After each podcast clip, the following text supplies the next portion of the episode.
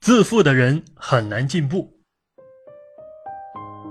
我认为，蠢才的特征是高傲，庸才的特征是卑鄙，真正品学兼优的人的特征是情操高尚而态度谦虚。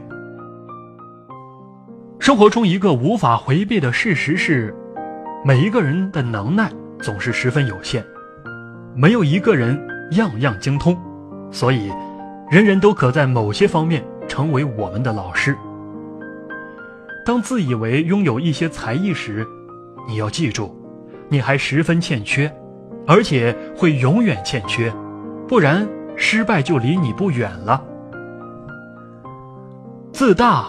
往往不是空穴来风，自大的人总有一些突出的特点，这些突出的特点使他们较之别人有一种优越感，这种优越感达到一定程度，便使人目空一切，飘飘然不知天高地厚。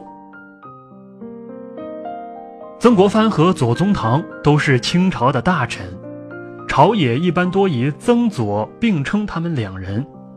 曾国藩年长于左宗棠，并且对左宗棠予以提拔，但左宗棠为人颇为自大，从不把曾国藩放在眼里。有一次，他很不满地问其身旁的侍从：“为何人们都称曾左，而不称左曾？”一位侍从回答：“曾公眼中常有左公，而左公眼中……”则无曾公。这句话让左宗棠沉思良久。左宗棠喜欢下棋，而且棋艺超高，少有敌手。有一次，他微服出巡，在街上看到一个老人摆棋阵，并且在招牌上写着“天下第一棋手”。左宗棠觉得老人太过狂妄，立刻前去挑战。没有想到老人不堪一击，连连败北。左宗棠洋洋得意，命他把那块招牌拆了，不要再丢人了。当左宗棠新疆平乱回来，见老人居然还把牌子挂在那里，他很不高兴，又跑去和老人下棋，但是这一次竟然三战三败，被打得落花流水。第二天再去，仍然惨遭败北。他很惊讶，老人为何在这么短的时间内棋艺能进步如此之快。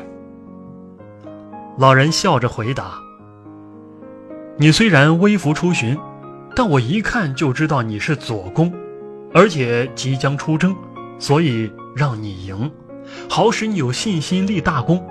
如今你已凯旋归来，我。”就不再客气了。左宗棠听了，心服口服。聪明的人知道自己愚笨，而愚笨的人总以为自己聪明。可以说，愚蠢和傲慢是一棵树上的两个果，聪明人能自己从树上摘掉这两枚恶果。左宗棠曾有自大的缺点，但他知错能改，成为谦谦君子。一个人不知道并不可怕，因为人不可能什么都知道。但可怕的是，不知道却假装知道，这样的人永远不会进步。就像老爱欣赏自己脚印的人，只会在原地绕圈子。培根为我们留下这样的名言：一个人吹捧自己的越少，我们就越认为他伟大。作为一个人。永远要昂着头做人，低着头做事，这是人生的大智慧。